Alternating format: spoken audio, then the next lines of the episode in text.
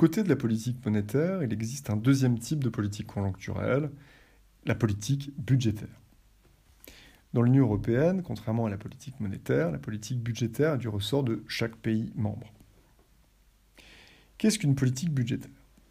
Comme la politique monétaire, c'est une politique conjoncturelle et non pas structurelle. Elle vise, elle aussi, à agir sur l'activité économique à court terme et non pas à long terme. Mais contrairement à la politique monétaire, menée par une banque centrale avec des instruments monétaires, les taux directeurs en particulier, la politique budgétaire est menée par un État à l'aide de son budget. Le budget d'un État, ce sont d'un côté ses dépenses publiques, de l'autre ses recettes fiscales. On distingue deux types de politiques budgétaires qui se différencient par leurs objectifs et la manière dont elles utilisent les dépenses publiques et les recettes fiscales pour les atteindre. Premier type de politique budgétaire, les politiques de soutien de la demande, plus connues sous le nom de politique de relance. Utilisées pour faire face aux récessions et au chômage qui en découlent, elles ont pour objectif de stimuler la demande de biens et de services afin de stimuler la production des entreprises, afin de préserver ou d'augmenter l'emploi. Pour y parvenir, l'État augmente les dépenses publiques ou diminue les impôts.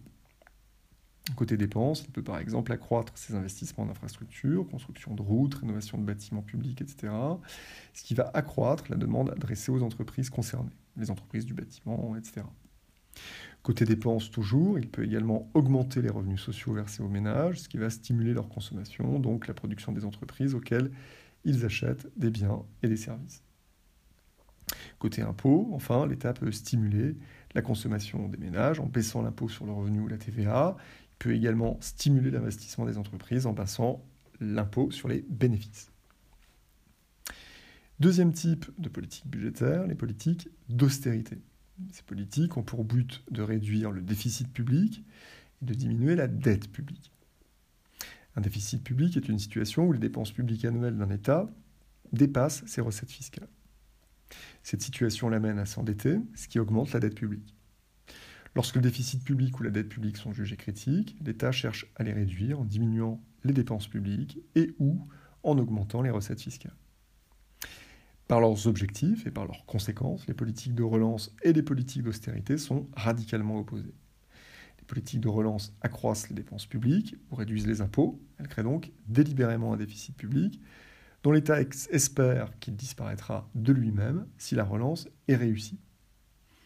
En effet, les dépenses supplémentaires pourront être interrompues et puisque les recettes fiscales augmenteront euh, euh, la production, euh, parce que la production reportira à la baisse. Les politiques d'austérité, au contraire, diminuent les dépenses publiques et ou augmentent les impôts.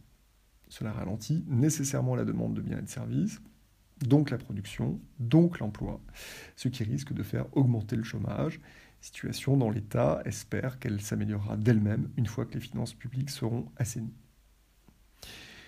Dans l'Union européenne, contrairement à la politique monétaire, la politique budgétaire est nationale. La politique monétaire est menée par la BCE, donc commune à tous les pays. La politique budgétaire, elle, reste décidée souverainement par chaque État. C'est une particularité de l'intégration européenne, on l'a vu. Elle est complète dans le domaine monétaire, très peu avancée dans le domaine budgétaire.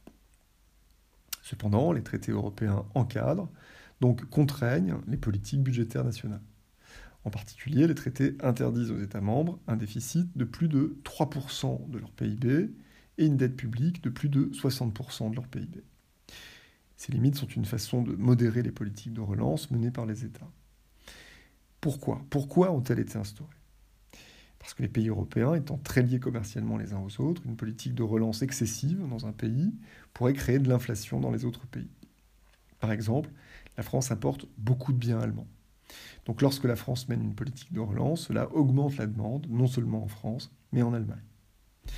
Si avant la relance française, euh, l'économie allemande tournait à plein régime, cette augmentation de la demande en Allemagne, induite par la relance française, va provoquer de l'inflation, ce que les Allemands n'aiment pas.